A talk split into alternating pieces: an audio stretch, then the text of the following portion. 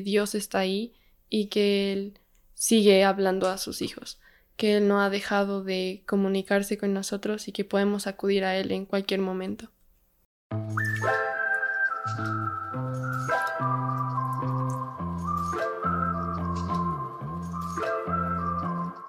Bienvenidos amigos a este nuevo episodio del Estandarte. El día de hoy estamos aquí con Pamela Villacreces. Pamela tiene 18 años, ella es de Quito, Ecuador. Actualmente ella va a empezar a estudiar Biomedical Science en BYU, Idaho. Ella también es una editora audiovisual independiente. Ella es la editora de, del audio y los videos de, del Estandarte. También ella tiene un canal de música en Instagram. Pueden ir y encontrarla como como una Pamela cantando. Bienvenida, Pame, gracias por, por acompañarnos hoy. Gracias por invitarme. y te olvidaste de decir que es tu hermana. Ah, es mi hermana. obvio, ¿no? Pero bueno, la duda. Es mi hermana. Lo importante la presentación. Bueno, la verdad es que el tema de hoy, imagino que ya lo habremos anunciado previamente antes de poner el capítulo, pero como se viene la conferencia y de hecho eh, varias personas a través de las redes nos pidieron que hagamos algo en preparación para la conferencia y estuvimos hablando y queríamos hacer un repaso, una conversación, un repaso en cuanto a las, los temas, las promesas y las cosas que ha hablado presidente Nelson desde que ha, sido llamado como presidente de la iglesia, como profeta. Y ha sido muy interesante, seguramente están de acuerdo, ha sido muy interesante repasar esta semana todos los mensajes que ha dado, han sido muchos, ¿dijiste cuántos? ¿21 en total? 22 sin contar las palabras de bienvenida o... 22, un, montón, en, tan poco tiempo.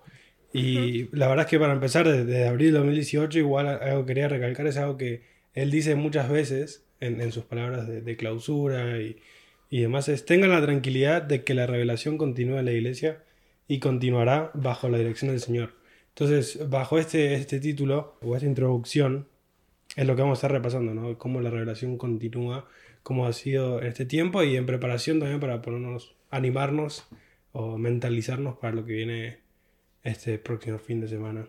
Sí, yo quiero empezar con una frase, de hecho, y es del, primer discurso que él dio en la conferencia de abril de 2018. Y quiero empezar con esto porque creo que es una, una frase o algo que él dijo que marcó esta nueva era de él como presidente de la iglesia y creo que representa el enfoque que él ha hecho después en, pasados discursos y, en todo este tiempo. Y él dijo, nuestro mensaje al mundo es sencillo y sincero. Invitamos a todos los hijos de Dios en ambos lados del velo a venir a su Salvador, recibir las bendiciones del Santo Templo, tener gozo verdadero y hacerse merecedores de la vida eterna. Y si vemos, bueno, hay, hay, algunos detalles aquí, pero podemos darnos cuenta que en este tiempo él ha, enfatizado mucho en la obra en el templo, se han empezado a construir muchos templos, se han anunciado muchos templos, se ha hablado mucho y yo creo que se empezó a hablar mucho del, recogimiento de, Israel, se empezó a hacer mucho énfasis en eso y, creo que a medida que vayamos analizando algunos de los discursos, algunas cosas que nos han llamado la atención en esta época, ah, vamos a darnos cuenta que este es, es el enfoque, ayudar a que los hijos de Dios en ambos lados del velo puedan acercarse a Jesucristo. Sí, me gusta también que habla mucho del futuro de cómo podemos prepararnos para las cosas que van a venir, tanto las cosas que sabemos como para las cosas que no sabemos y nos insta a prepararnos y a sacar buenas cosas de aquellas situaciones que pueden ser inesperadas. De hecho, hay varias, varios detalles en cuanto a eso de cuando habla del futuro que va a ser interesante repasarlo. No quiero spoiler porque quiero dejarlo para el, el mes exacto en el, en el, cual dijo esas cosas.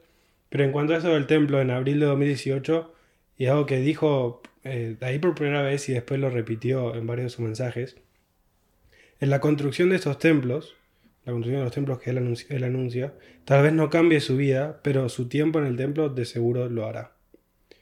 Y él nos invita a que reconozcamos qué cosas debemos dejar de lado para pasar más tiempo en el templo, para encontrar mayor armonía en el hogar y un deseo más profundo de cambiar nuestra eterna relación familiar. Y para que encontremos la manera de levantar nuestra voz en testimonio. Entonces eso lo dijo ahí, lo, lo sigue repitiendo este énfasis en, el templo, en eh, mirar qué estamos haciendo con nuestra vida, qué, estamos haciendo con nuestro tiempo y ver qué podemos hacer, qué tenemos que dejar atrás para ir más tiempo a, servir en el templo. En este, en este mes también se hizo la reestructuración de los cuernos de sacerdocio de Melquisedec.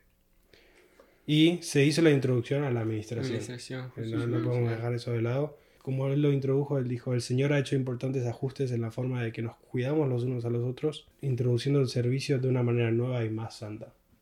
Y de hecho me parece interesante porque no sé si ustedes tienen la misma percepción, pero creo que en la iglesia se multiplicó exponencialmente el uso de la palabra administración.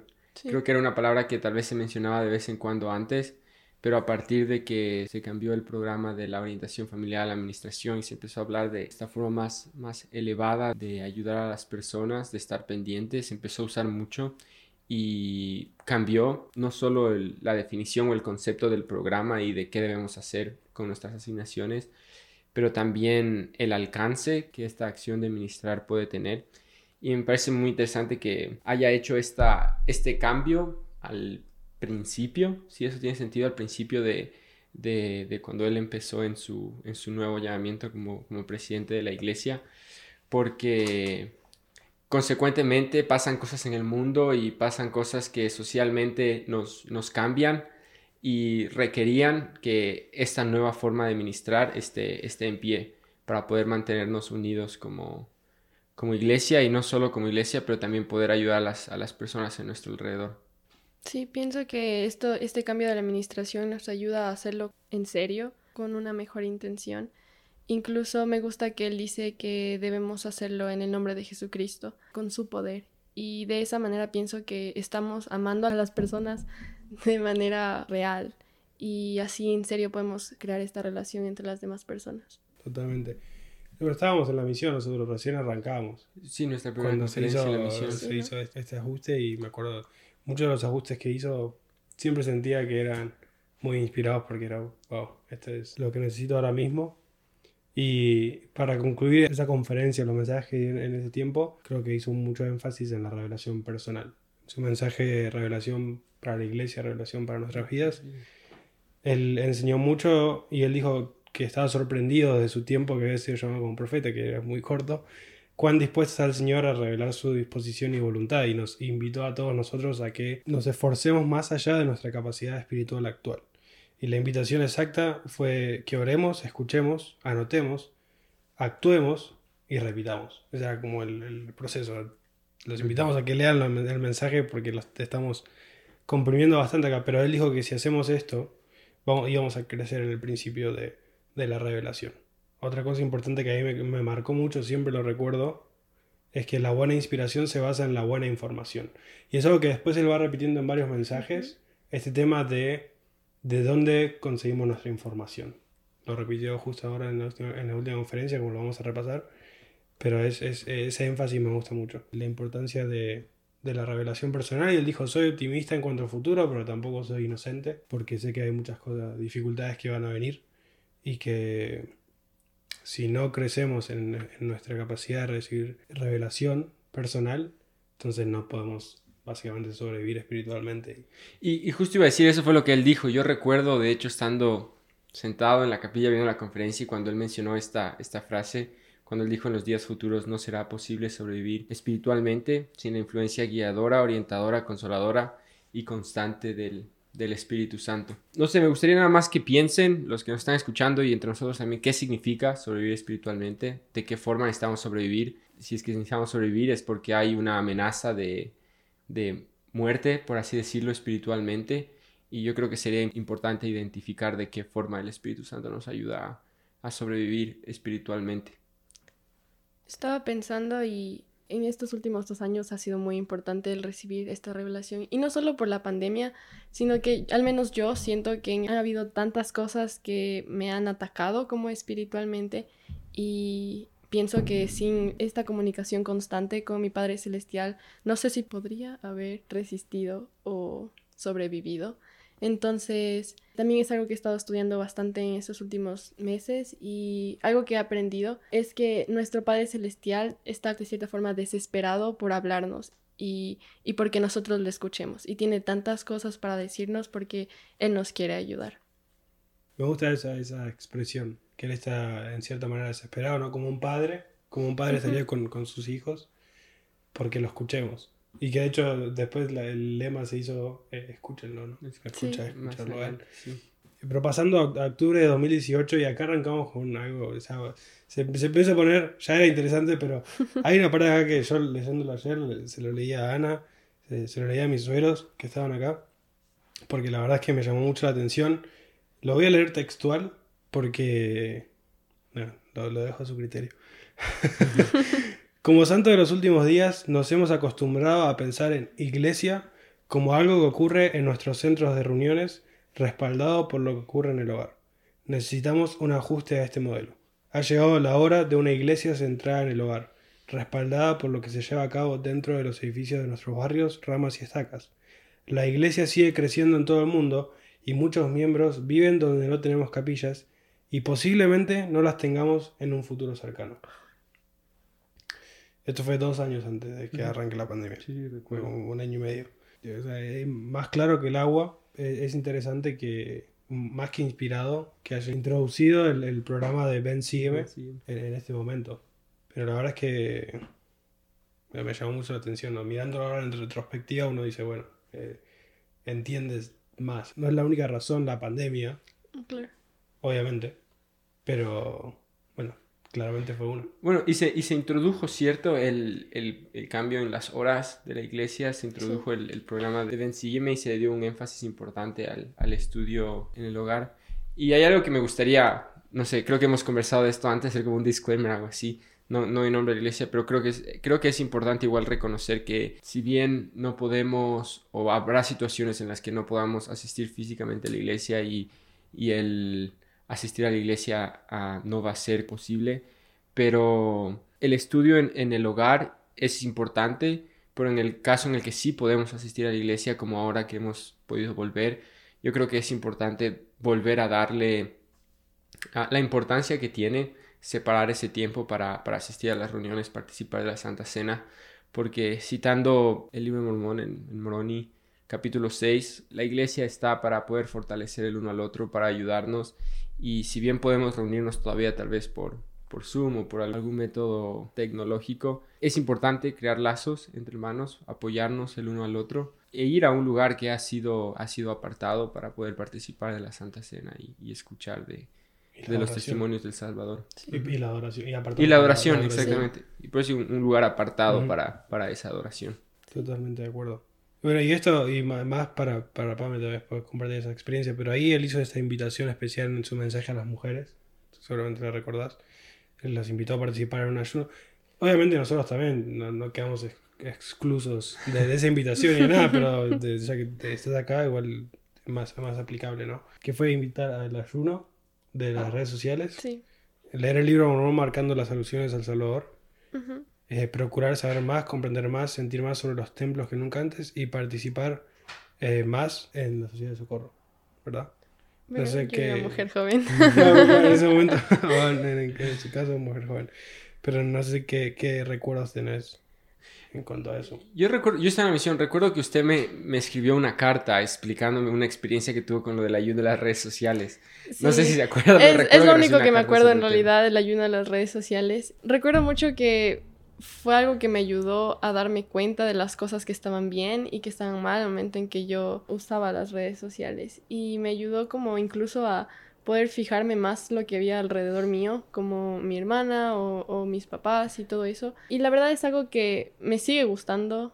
Eh, lo suelo hacer, como dejar, tal vez no completamente, pero reducir el tiempo en redes sociales me ayuda bastante como a tener más esta comunicación con Dios y a buscar como otras formas en las que puedo ayudar a las personas y puedo crecer yo. Buenísimo. No sé vos si tenías algún recuerdo de... ah, no solo de eso, pero de, la, de esta conferencia en octubre. Yo recuerdo que había muchos rumores. no sé si se acuerda. Y, quiero llegar a algo, pero recuerdo que había habido un cambio en la conferencia anterior con el tema de la administración. Entonces recuerdo que, que llegamos a, a la conferencia y estábamos con los misioneros y había bastantes rumores. Ah, no, yo escuché que se va a cambiar esto, yo escuché que lo de acá. Ah, no, pero a mí me dijeron que esto. Y me parece interesante porque creo que llegó un punto en el que algunas personas lo tomamos como algo que presidente Nelson le, le dio por llegar y cambiar todo porque, porque le gustaba, porque él pensaba que era diferente. Yo quiero hacer énfasis y recuerdo que estas fueron, me parece, palabras de, de Elder Holland, si no me equivoco, en esa conferencia. Y es que si bien este es un cambio que, que se introdujo con este nuevo profeta es una decisión que se tomó en consejo. O sea que todos ah, se reunieron y el quórum de los doce, la primera presidencia, y sintieron que esto era lo, que la iglesia necesitaba. Entonces creo que algo importante es tomar estos cambios que hubieron en la iglesia, ah, como tú mencionabas, realmente como revelación, como la comunicación que, que Dios tiene con sus siervos, con profetas actualmente, y que no son solo cambios aleatorios para cambiar las cosas que se hacen en la iglesia. No, sí. Y que probablemente todas las decisiones también no son como una reunión y la deciden ahí. Y no, exacto, exacto. Es un proceso de tiempo. Imagino que mucha gente más involucrada en Ven Sígueme y en todas estas cosas por, por años, e incluso tal vez antes de que, de que se cambiara de profeta. Exacto.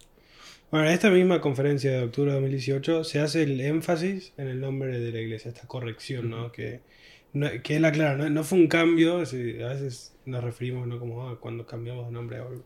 Pero no, este énfasis eh, y corrección a cómo nos referimos a la iglesia y la importancia de eh, llamarnos la iglesia de Jesucristo de los santos de los últimos días, o al menos la iglesia de Jesucristo.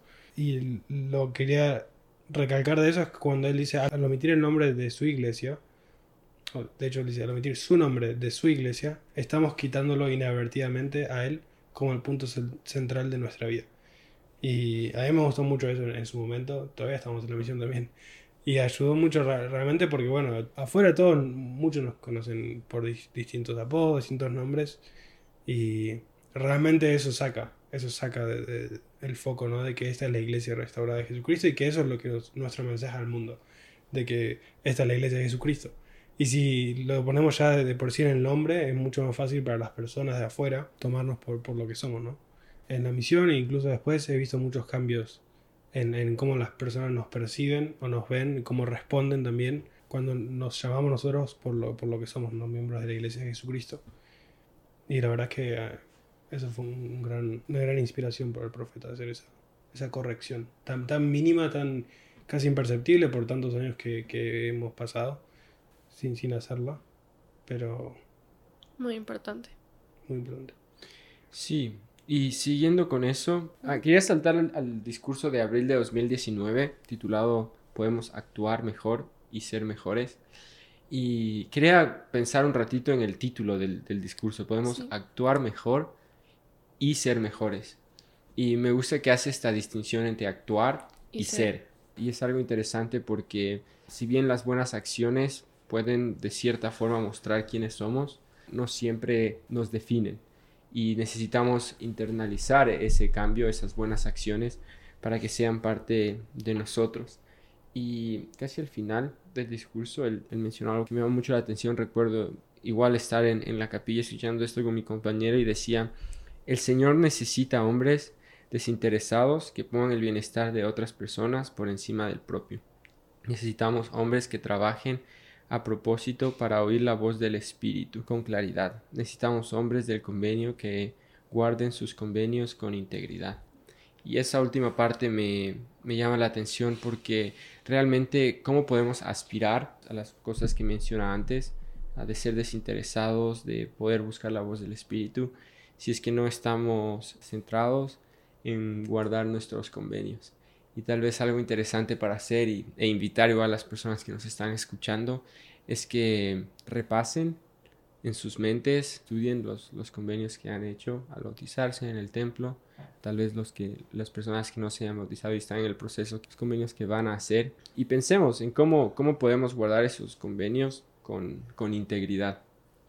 Él en ese discurso habla acerca del arrepentimiento y la única forma en que nosotros podemos ser mejores es por medio del arrepentimiento y con la ayuda de nuestro Salvador. Si nosotros estamos conscientes de que podemos llegar a ser mejores y si nos esforzamos por arrepentirnos, entonces vamos a poder verlo en nuestras acciones y vamos a poder como demostrar quiénes somos. Y él, eh, cuando habla del arrepentimiento, algo que me gusta es que él hace este un énfasis en el arrepentimiento diario. Él dice, bueno, ¿quiénes necesitan arrepentirse? Todos. Eh, diariamente, y lo dice él siendo profeta. Pero es, este énfasis en que, bueno, muchas veces nosotros tenemos esta connotación negativa cuando hablamos del arrepentimiento, pensamos como en algo negativo y demás, y él dice, bueno, no, el arrepentimiento por su raíz griega es metanoeo, que significa cambio, de mente, conocimiento, espíritu y aliento, ¿no? Y él hace este em- énfasis tan claro en que es, es cambiar, es, es ver que ver que tenemos que, que arrepentir, que tenemos que cambiar y cambiar. Y la verdad que también es algo que, que ayuda mucho a cambiar la perspectiva porque es cierto, tal vez cuando pensamos necesito arrepentirme, como tenemos esa connotación tan negativa con la palabra, decimos no, yo no necesito arrepentirme porque estoy, bien, estoy cumpliendo, no sé, todas las cosas. Pero si pensamos tengo que cambiar, y creo que casi todos vamos a decir sí, tengo que cambiar, porque si pensamos que no tenemos que cambiar, entonces que ya está, deberíamos ser Claro. trasladados y llevados al cielo. Pero ese enfoque, ese cambio en, la- en en la mentalidad positiva cuando miramos el arrepentimiento es súper bueno, porque también nos hace sentir un poco más tranquilos al pensar en, en esta doctrina, este principio tan importante. Y, pero antes de cambiar, quiero, tengo un pensamiento en cuanto a eso, y es que yo creo que hay, hay dos lados en esto, personas que piensan no necesito cambiar, y personas que en cambio están bien donde están y no, no desean, no desean cambiar. Y presidente Nelson dijo, "Ah, como siervos del Señor no podemos estar dormidos mientras se desata la batalla. Y creo que es importante entender el por qué necesitamos cambiar. Y tal vez personas que digan como, estoy bien, no pasa nada, no necesito. Y en esta conferencia igual él, él menciona la, ah, no sé si recuerdan, el- la experiencia del, del su amigo que le dijo, bueno, él aprendió de todo, de cómo funcionaba el plan de salvación, aprendió que está la obra en el templo y le dijo, bueno, entonces bautízame cuando, cuando me muera. y, y voy a estar ahí contigo. Y recuerdo que él fue bastante duro y dijo, dijo, bueno, no, de verdad no me gustaría ser el juez de este hombre, porque teniendo el conocimiento decidió procrastinar, posponer ese, ese arrepentimiento. Y entender que el arrepentimiento es un cambio interno, no es algo que llega de un momento al otro, no es que un momento decimos como, "Ah, ok, yo quiero seguir a Dios y todo está bien, requiere tiempo, requiere esfuerzo y, y no podemos pensar que todo estará bien más adelante, porque más adelante tal vez sea, sea muy tarde. Sí. Sí. Y ahí se da el, el famoso discurso, ven, sígueme. Ven, sígueme. Eh, tremendo, tremendo discurso al repasarlo, la verdad. El espíritu se siente muy intenso. Lo que yo noté esta vez, porque no podemos repasar todo completo y los invitamos a que lo repasen completo si tienen la, la oportunidad y el tiempo y las ganas.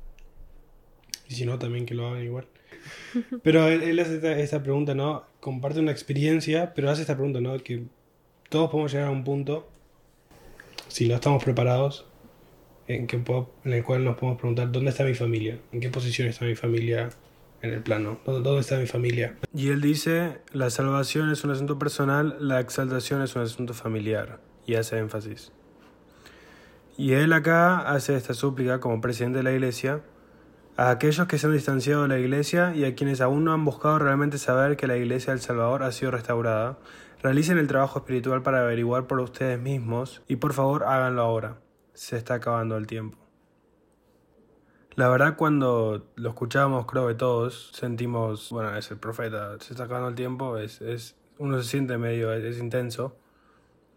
Pero la verdad es que ahora mirándolo en retrospectiva y aclaro como antes con el otro tema, es que obviamente las profecías que hace, las revelaciones que él tiene, no tienen solo una interpretación, pero obviamente si bien el tiempo nos acabó, el mundo nos acabó, un año después, para muchos la vida cambió completamente, para muchos la familia, muchos perdieron familiares, y lo digo por esta pregunta que él hacía, ¿de dónde está mi familia? Y la súplica que él hace, la hace por eso. Para muchos se acabó el tiempo en esta vida y ahí terminó. O sea, la, la advertencia que hizo fue real. Y como digo, probablemente no es que para nosotros, bueno, la advertencia no fue, porque bueno, la advertencia sigue estando, sigue estando la admonición. Pero la verdad es que es interesante, viéndolo en retrospectiva, que realmente el profeta dio una advertencia muy importante. Y estoy seguro que muchos la siguieron. Y debido a eso, probablemente personas que fallecieron durante ese tiempo y tuvieron ese periodo del año pudieron arreglar cosas, pudieron bautizarse, pudieron volver a la iglesia y pudieron pasar del otro lado del velo con una mentalidad mucho más tranquila. ¿no? Y es interesante que lo haya dicho un, un año antes, porque ¿cuánto toma? ¿Cuánto, te estaba pensando ayer, cuánto toma bautizarse y llegar al templo? Un año. O sea, nos dio el tiempo, le dio el tiempo a todo el mundo de que, de que lleguen, ¿no? A hacer todo. Interesante. Así que es para pensar, ¿no? Como digo, no creo que sea la única interpretación o que no estoy tratando de decir nada raro, pero creo que es importante reconocer la, relevancia. Y de hecho es interesante lo que, lo que dices porque, o sea, eh, sí dijo se está acabando el tiempo, pero fue muy explícito, diciendo realicen el trabajo espiritual para averiguar por ustedes mismos y por favor háganlo ahora. Se está acabando el tiempo. La exclamación que hace antes de, de se está acabando el tiempo no es solo como se está acabando el tiempo, busquen a Dios, sino él dice específicamente hagan el trabajo espiritual necesario para poder averiguar por ustedes mismos. Tal vez algunos, como mencionamos, sí, lamentablemente se acabó el tiempo, pero yo creo que es importante reconocer que tenemos esta oportunidad ahora, tenemos tiempo, se está acabando, no sabemos y es por eso que es importante hacerlo ahora. Bueno, y ahí mismo, creo que en ese mismo mensaje incluso dice, esperamos y robamos que el hogar de cada miembro se convierta en un verdadero santuario de fe en el que pueda morar el Espíritu del Señor. De nuevo hace un énfasis en que no pongamos en orden nuestra casa y que la convertamos en un santuario de fe. Y bueno, ya sabemos lo que pasó un año, un poco menos después, que las casas a fuerzas tenían que ser un santuario de fe. Pero si no, hay, si, no hay un comentario más de abril de 2019, pasamos ya a octubre de 2019. Nuestra última conferencia en la misión.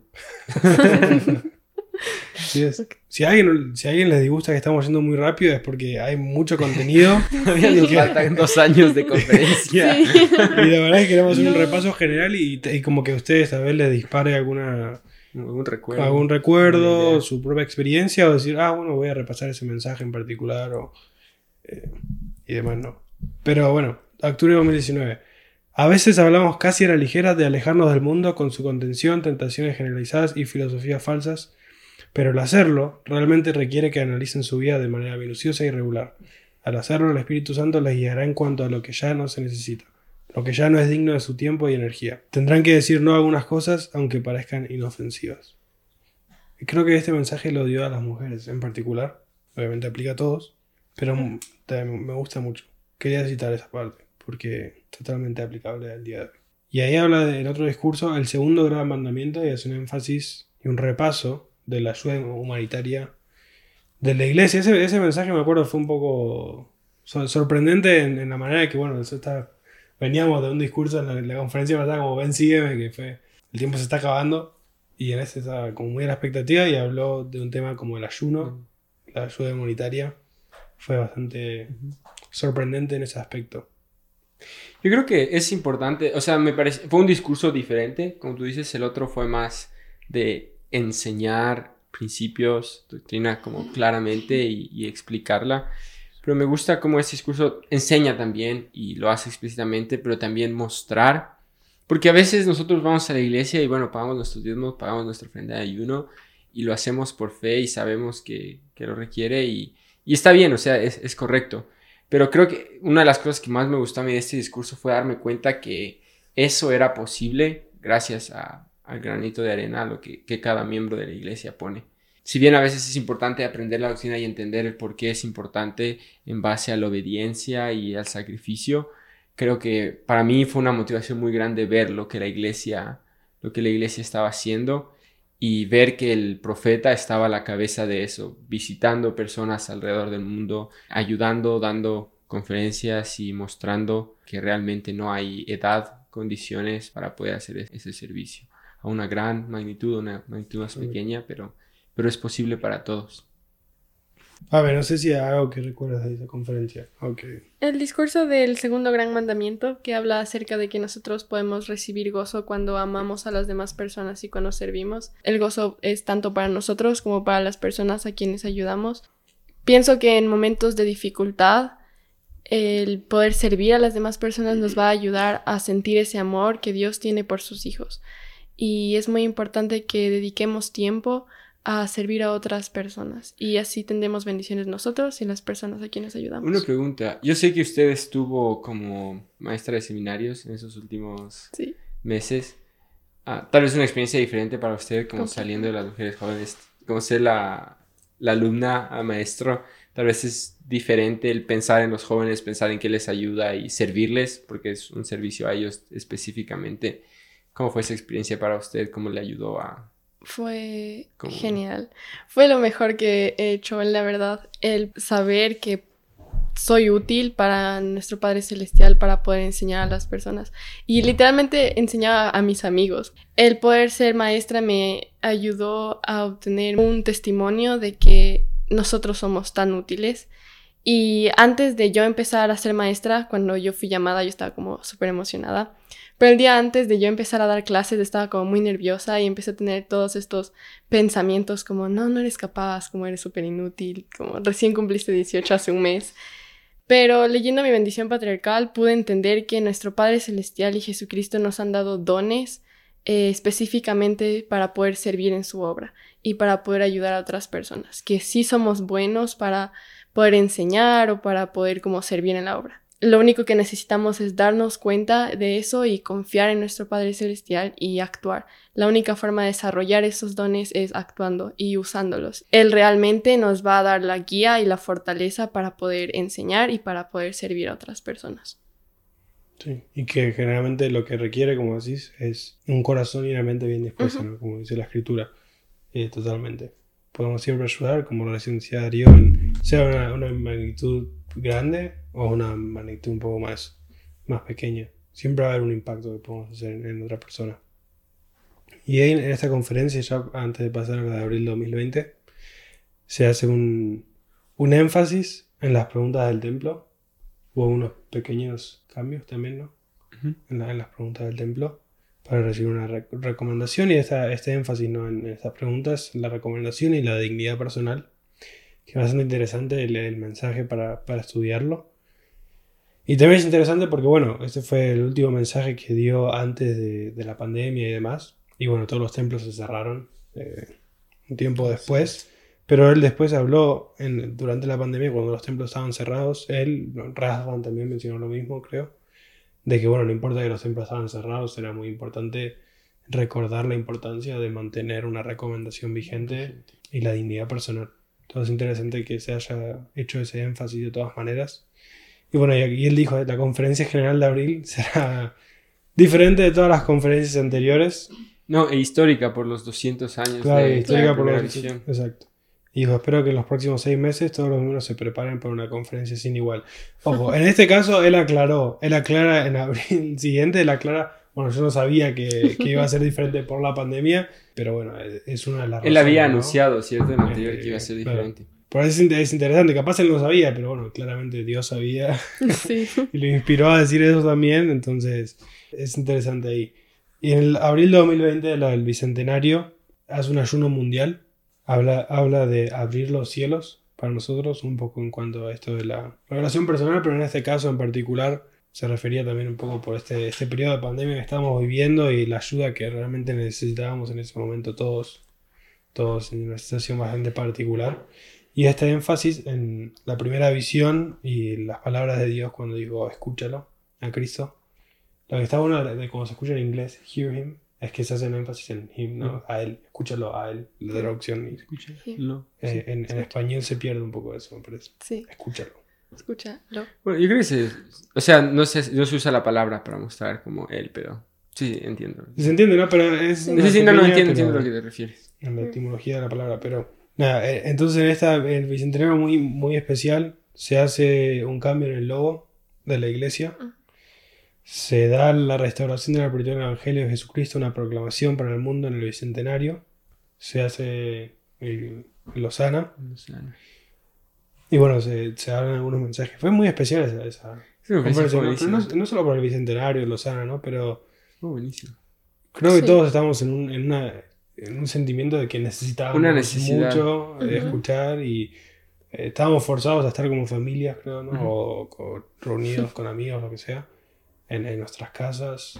Y nuestra Y primera escuchar. conferencia después de la misión Fue igual. una misión Ya. totalmente diferente, eh, pero realmente fue muy especial el sentimiento, ¿no? Sí, yo quiero contar una experiencia que tuve un poco fuera de los discursos, pero recuerdo que se estaba haciendo en este tiempo mucho énfasis en la primera visión. Recuerdo que al final de la conferencia anterior, la de octubre del 2019, presidente Nelson nos invitó, ¿te acuerdas?, a estudiar la primera visión y la vida de José Smith en preparación para, para la conferencia de abril de 2020. Y recuerdo que estudiando un poco esto, llegué a, a la parte final de, de José Smith Historia, que nunca le había puesto mucha atención, es como el testimonio de, de Oliver Cowdery cuando él describe su, su parte de la experiencia. Y recuerdo que estaba entre sesiones, entre la sesión del sábado en la tarde y la de la noche, y leí esta parte de cómo Oliver Cowdery describe este, este momento en el que ellos recibieron el sacerdocio. Y él dijo, qué gozo, qué admiración, qué asombro. Mientras el mundo se hacía pedazos confundido, mientras millones buscaban palpando la pared como ciegos, y mientras todos los hombres se basaban en la incertidumbre como masa general, nuestros ojos vieron y nuestros ojos oyeron. Y recuerdo que yo leí esta, este extracto del, del testimonio de Oliver Cowdery y fue como que había tanta, tantas cosas pasando en el mundo, todos hablaban de la pandemia, todos estaban confundidos, las cosas estaban cambiando mucho, había mucha incertidumbre en cuanto a qué iba a pasar, cómo iba a continuar las cosas en, eh, socialmente, pero nosotros tuvimos la oportunidad de, de sentir ese gozo, de admirar, de, de, de, sentir ese asombro, de ver la luz a través de esta conferencia. Siento que esta conferencia fue clave para poder dirigirnos con miembros de la iglesia durante las cosas que iban a venir, porque la pandemia estaba recién empezando, entonces teníamos todavía un, largo recorrido, pero siento que esta conferencia fue clave, yo creo para muchos, o tal vez personalmente puedo decir que fue clave para aprender a sobrellevar las cosas que, que vendrían después. Yo durante esa conferencia recuerdo que sentía muchísimo agradecimiento por el Evangelio restaurado y agradecimiento por el conocimiento que tenemos de que Dios está ahí y que Él sigue hablando a sus hijos, que Él no ha dejado de comunicarse con nosotros y que podemos acudir a Él en cualquier momento. Algo que dijo en, en la, de, la de abril eh, me gustó mucho porque lo, lo menciono porque es algo que va repitiendo, ¿no? Y sí. dice, no podemos confiar simplemente en la información que encontramos en las redes sociales. Con miles de millones de palabras en línea y un mundo saturado de campañas comerciales, infiltrado constantemente por los ruidosos y malvados esfuerzos del adversario, ¿dónde podemos ir a escucharlo? A él, ¿no? Jesucristo. Y nada, hace ese, ese énfasis también de dónde estamos adquiriendo nuestra información. Y dice, cuando se hayan levantado las restricciones transitorias por el COVID-19, tengan a bien programar espacios de tiempo regulares para adorar y servir en el templo. Y nos recordó que mientras tanto podíamos hacer indexacción e historia familiar. Y la verdad es que haciendo un, un, un, corto paréntesis ahí, antes de pasar, la verdad es que eso fue muy interesante, porque yo nunca había sido, nunca había sido alguien para hacer mucho eh, indexing y demás. Uh -huh. Y en ese tiempo que bueno, uno tenía mucho más tiempo en la casa, empezamos a perder tiempo con mi mamá, hacíamos como equipo, porque claro, yo era más tecnológico y mi mamá es muy buena, muy buena para entender todas la, creo. todas las letras que a mí eso es lo que me gustaba de indexing, porque uno sí. se pone y después me refrustro, no tengo mucha paciencia. Pero claro, me ponía con mi mamá y entre los dos. Ahí hemos sí. iba tipeando, ¿no? No solo por el hecho del espíritu de la indexación, pero también se, se convirtió en una actividad muy, que ahora tengo recuerdos eh, muy, muy, especiales y que, bueno, cada vez que tenga la oportunidad de hacerlo de nuevo con mi mamá, creo que lo voy a hacer porque, bueno, obviamente acá también, pero esa conexión con, con mi mamá, creo que se, haciendo eso eh, fue y es muy especial y uno siente que está ayudando realmente a personas del otro lado del velo. Recoge Israel. Definitivamente. Y ahora ya saltando a, a octubre uh -huh. de, del 2020, este discurso recuerdo que marcó, yo creo que es uno de los discursos que más me, me, me llegó y en, en, o sea, en mi vida lo pongo, lo pongo a ese nivel, recuerdo haberlo estado, estado escuchando. El discurso se titula Que Dios prevalezca y la pregunta que él hizo es, ¿estás dispuesto a permitir que Dios sea la influencia más importante de tu vida? No sé, es algo para pensar y, y, no tengo mucho que decir, pero me gustaría que cada uno como internalice esta pregunta y se ponga a pensar qué es realmente la influencia más importante en su vida ahora. Si nuestra influencia más grande no es, no es Dios, no es nuestro Padre Celestial y Jesucristo y su obra, les invito a que podamos, no, no os invito, a que podamos estudiar este discurso para poder saber cómo, cómo hacerlo y qué bendiciones y cuáles son las, las consecuencias positivas de, de poner a Dios como la influencia principal en nuestras vidas. Y algo, algo eh, súper importante de eso, y también lo quiero aclarar porque no es que nosotros estamos eh, diciendo la joda acá como diciendo, bueno, nosotros sí sabemos poner a Cristo como, como principal y ustedes tienen que aprender. No, porque es difícil, es un proceso creo casi constante de, de, como lo mencionábamos un poco antes, de revisar qué estamos haciendo con nuestro tiempo. ¿Qué estamos dispuestos a hacer para, para, eso? Creo que si le preguntamos a todos, por lo menos a todos miembros de la iglesia, cuál es la, la influencia más importante de tu vida, va a decir que Dios o Jesucristo.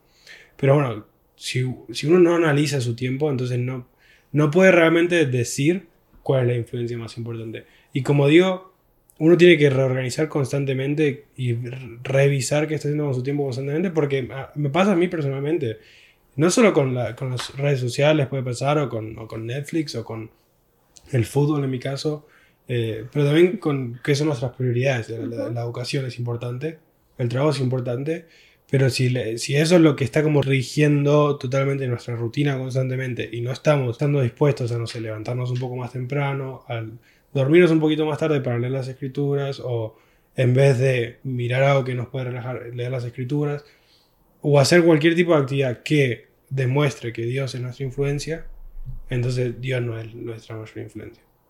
Y no lo digo como, lo digo porque, como digo, me pasa a mí eh, constantemente tener que revisar eso, porque uno no se da cuenta y de repente volvió a, la rutina. ¿Se, entiende? Sí, sí. Y, quiero hacer también en, eso énfasis. Ah, quiero analizar un poco el nombre del discurso. En español es que Dios prevalezca, pero en inglés es Let God Prevail. Y me gusta que en inglés hace un poco más en énfasis en que es nuestro deber dejar que Dios sea esa influencia, que Dios prevalezca en nuestras vidas. No es solo que Él va a venir y mágicamente prevalecer en nuestras vidas, pero debemos permitir a Dios prevalecer en nuestras vidas y depende de, de nosotros darle ese espacio. Sí, uh, yo iba a mencionar otro discurso que se llama Acoger el futuro con fe. Y mientras estaba leyendo este discurso, se me vino a la mente el qué significa esto y pienso yo que es el prepararnos para lo que viene en el futuro. Y él menciona algo que dice, el futuro será glorioso para los que estén preparados y los que continúen preparándose para ser instrumento en las manos del Señor. Y recuerdo que en alguna clase de seminarios yo les enseñaba acerca de qué es la fe. Y concluimos que aparte de creer en las cosas que no podemos ver, es también actuar en base a esto que creemos. Y si nosotros creemos que el futuro va a traernos grandes cosas o que Jesucristo vendrá en el futuro, entonces debemos prepararnos y actuar en base, en base a esto. Él también menciona que si estamos preparados no temeremos y esta promesa puede también cambiar el modo en que nosotros vemos el futuro y nos va a dar una perspectiva eterna en cuanto a las cosas que nuestro Padre Celestial quiere que hagamos. Y en otro discurso llamado Seguir Adelante, él dice que tiempos inusuales pueden traer recompensas inusuales. Entonces el mantenernos firme en las cosas que sabemos, el prepararnos nos va a ayudar a aprovechar todas estas experiencias y aprovechar todo lo que viene en el futuro para nosotros. De hecho, a mí me, ha encantado hacer este ejercicio de, de ver los, los, discursos cronológicamente, porque uno se da cuenta que realmente ellos, o sea, todo está conectado lo uno con lo otro y a veces parecen temas completamente distintos pero revisarlos simultáneamente y verlos en orden cronológico me ayuda a entender. Y en el discurso de abril del 2021, titulado Lo que estamos aprendiendo y jamás olvidaremos, es interesante porque en el que Pai mencionaba en, en, en, octubre de 2020, él habla del futuro, de aprender, momentos inusuales, recompensas inusuales, pero en cambio en ese discurso él hace énfasis en analizar lo que hemos vivido en esos seis meses y ver que realmente hemos tenido experiencias que, nos han cambiado y que nos han ayudado y que también el Señor ha estado ahí para guiarnos. Y Él dijo, si observan su vida con espíritu de oración, creo que verán las muchas maneras en las que el Señor los ha estado guiando a través de estos tiempos difíciles. Y Él hace este énfasis en que estas cosas que han sucedido, imagino que se refiere al tiempo difícil con la pandemia y tal vez otras dificultades, tienen un propósito, nos han moldeado y nos han ayudado para, para poder mejorar como individuos, como iglesia y como sociedad. Sí, y haciendo un pequeño rewind, solo momentáneo para el, mensaje que había compartido recién Pame, que algo que dijo él que me gusta y ahora volvemos justito a, a abril 2021, pero él dijo, me preocupa aún más su preparación espiritual y emocional, o sea, que lo temporal. Y me preocupa más eso. Y, y compartió los tres principios del capitán Moroni de construir zonas donde están seguros, preparar la mente del pueblo y nunca dejar de preparar. Entonces, volviendo a eso, ¿no? De nunca dejar también de, repasar lo que, lo que el Señor nos ha enseñado, lo que el Señor nos ha mostrado en, en todo este tiempo. Porque en este mensaje de abril 2021, mientras lo repasaba, ¿no? él dice, sí, hay muchas cosas que aprendimos y que nunca vamos a olvidar. Pero la verdad es que estaba pensando cuántas cosas que aprendí durante la pandemia, por experiencia, ¿no? Por vivir tan, tantas cosas difíciles. No que las olvido totalmente, pero somos, somos muy rápidos para olvidar como, como seres humanos. Somos muy rápidos para olvidarnos cuántas, cuántas cosas grandes ha hecho el Señor por nosotros y volver a caer lo en, en- lo mismo siempre. Y en el abril de 2021 él habla de que teníamos que analizar qué escombros había que sacar de nuestras vidas. Y es interesante porque después en octubre él habla de bueno, los Los cimientos. cimientos, Sí. eso iba a decir. Eh, entonces, obviamente lo está comparando por, el, por el la reconstrucción del templo de Salt Lake. Pero es interesante porque si uno no saca ese contexto del, del templo de Salt Lake, aún así tiene mucho sentido. Pasamos de un tiempo de mucha adversidad y dice, bueno, ahora hay que sacar los escombros y reconstruir nuestra vida. Y enfocarnos en los cimientos, en, el siguiente- en lo siguiente, ¿no? Y él habló de la fe para mover montañas. Y de esto que mencionaba Darío, es muy importante, me parece que la que quería la pregunta que él hace que quería recordarles a todos es ¿qué aprendieron ustedes en los últimos dos años que siempre querrán recordar? Y lo hago por esto que decía que somos muy fáciles para olvidar, entonces otro momento más para recordar que hayan aprendido y que no quieren olvidar. Y, ah, no sé, saltando, si podemos volver después, pero saltando ya a octubre otra vez, yo creo que es la importancia de hacer esas experiencias parte de nuestros cimientos, parte de nuestro, de nuestro testimonio. Y si bien ah, estas experiencias se vuelven parte de, de lo que nos mantienen firmes, creo que es importante también que nosotros podamos renovar esas experiencias a través del estudio de las escrituras, a través de la oración, a través de la adoración en el templo, que es algo que el presidente Nelson hace mucho, mucho énfasis en ese, en ese discurso, de que el templo debe ser el, los cimientos el fundamento de, de nuestro, de nuestro testimonio. Y quiero decir que para mí personalmente el templo ha sido clave en, en este tiempo. Ha sido un tiempo bastante difícil. Creo que en mi vida es el tiempo en el que más me he sentido desafiado espiritualmente y considero una bendición poder tener el templo tan cerca y, haber, eh, y poder asistir regularmente porque sin duda es lo que me ha mantenido en pie, es lo que me ha ayudado a recordar las promesas que parece se ha hecho con nosotros, pero más que nada su, su misericordia, su amor y su deseo de instruirnos y iluminarnos a pesar de, de nuestra imperfección, de nuestra debilidad. Sí, ya que estamos en octubre del 2021, me gusta mucho en el me- discurso que se llama, creo que es el primero de Doctrina Pura, Verdad Pura. Revelación Pura. No sé si es en ese orden, pero me gusta mucho que él menciona que hay una sola verdad. Es algo que me ha ayudado bastante en estos últimos meses. He absorbido, creo, bastantes cosas que he visto como en redes sociales, en noticias. Y me gusta siempre recordarme a mí misma que hay una sola verdad. Y es la verdad del Evangelio de Jesucristo. Porque podemos caer en esto de que ya tú tienes tu verdad, pero yo creo esto. Sin embargo, el tener en cuenta que la única verdad es la de Jesucristo, nos va a ayudar a tomar decisiones, a mantenernos en el camino correcto y a entender que el conocimiento viene de Dios, que la revelación viene de Dios y debemos basar nuestra vida en esta verdad y así vamos a poder tener gozo. Y una cosa nada más, creo que este es un tema que se puede volver bastante controversial, el tema de, una verdad. Tal vez muchas personas que nos están escuchando puedan pensar y creo que yo he, he pensado eso también, es como, ¿cómo es posible que, Ujú. que haya una verdad? O personas pueden pensar como personas que creen en cosas así son un poco tontos porque no, y, y- y creen a ciegas y cosas así. Y se Y- dice que tenemos un monopolio de la verdad. Exacto, Sí. exacto. Pero, y de hecho fue una de las razones por las que decidimos empezar este podcast y es porque hay una verdad y nosotros podemos analizarla, podemos estudiarla, podemos cuestionar, pero eso nos va a ayudar a entenderla también. Sí. Y si nosotros estamos haciendo eso, creo que les incluyo también, pero no es porque alguien nos contó, no es porque alguien nos dijo, pero es porque lo hemos vivido, lo hemos experimentado, lo, lo sabemos, tenemos esa certeza en base a la experiencia que tenemos, al análisis que hemos hecho, al estudio que hemos hecho y les invitamos a todos a que puedan hacer lo mismo, creer porque han tomado el tiempo para estudiar, para analizar, para cuestionar, para preguntar a Dios y han hecho el, trabajo necesario para, para saber que, que es así.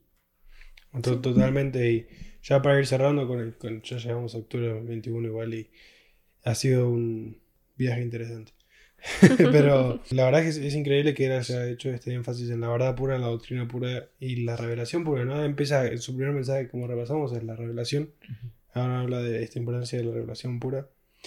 Y algo que me gustó es que en este mensaje él habla, ¿no? De, porque claro, a octubre del 2021, especialmente ahora, abril 2022, eh, ya que la pandemia no es tema del pasado, pero bueno, ya muchos hemos vuelto a, a vivir una vida bastante normal o un nuevo normal, como dicen muchos. Pero él dice, una de las plagas de nuestra época es que muy pocas personas saben dónde acudir en busca de la verdad. Estos son los últimos días y si ustedes y yo vamos a resistir los peligros y las presiones venideras, es imprescindible que cada uno de nosotros tenga un firme cimiento espiritual edificado sobre la roca de nuestro Redentor Jesucristo. Si la mayor parte de la información que obtienen proviene de las redes sociales o de otros medios de comunicación, su capacidad para escuchar los susurros del Espíritu se verá disminuida. De nuevo hace este énfasis y lo digo porque me gusta mucho que él dice, bueno, la pandemia, la pandemia ya está. Él no dice eso, ¿no? Pero en mi, mente digo, bueno, la pandemia ya está, pero la, plaga de nuestra época es, este, este, este tema de no encontrar la verdad. Y no solo la, verdad en cuanto a lo religioso, pero hoy en día vivimos rodeados de fake news, de clickbait, de, de que todos quieren manifestar su, verdad, como decía recién Pame. Y no sé ahora que, por ejemplo, ya pasamos la pandemia, pero tenemos guerras, rumores de guerras, tenemos otros temas eh, muy importantes y de repente de dónde, de, de dónde uno quiere encontrar la información hay, hay cualquier cosa, se, encuentra tanto... Eh, y si uno no sabe dónde encontrar la verdad, entonces realmente uno puede perderse. Y no lo digo como, ah, yo soy dueño de la verdad, no, son, no, no soy dueño de la verdad, no la tengo, no la poseo, sino que creo que Jesucristo puede proveer la verdad en todo aspecto, no solo en lo religioso, pero también como estamos buscando otro tipo de preguntas. Y para cerrar, quería cerrar con lo que empecé, que es algo que repite mucho el presidente Nelson, es tenga la tranquilidad de que la revelación continúa en la iglesia y continuará bajo la dirección del Señor. Y este repaso creo que lo hacemos un poco para eso, ¿no? Para recordarnos a nosotros, recordar a los demás que la revelación continúa, que tengamos esa tranquilidad, que vayamos esta próxima semana con esa mentalidad de que el profeta va a hablar y que, lo que habla, como vemos ahora en retrospectiva, tiene mucha relevancia y es de vital importancia que, lo escuchemos, que lo pongamos en práctica lo más rápido posible y lo compartamos. Y quería hacer ese énfasis, que lo compartamos con otros. No, no es que, bueno, listo, me sirvió a mí, listo. Yo creo que es importante igual ahora, cuando vamos a escuchar al presidente Nelson esta semana, ah, que pongamos atención de cómo su discurso se conecta a estas cosas que hemos hablado y de qué forma añade a, ese mensaje. Suscríbanse.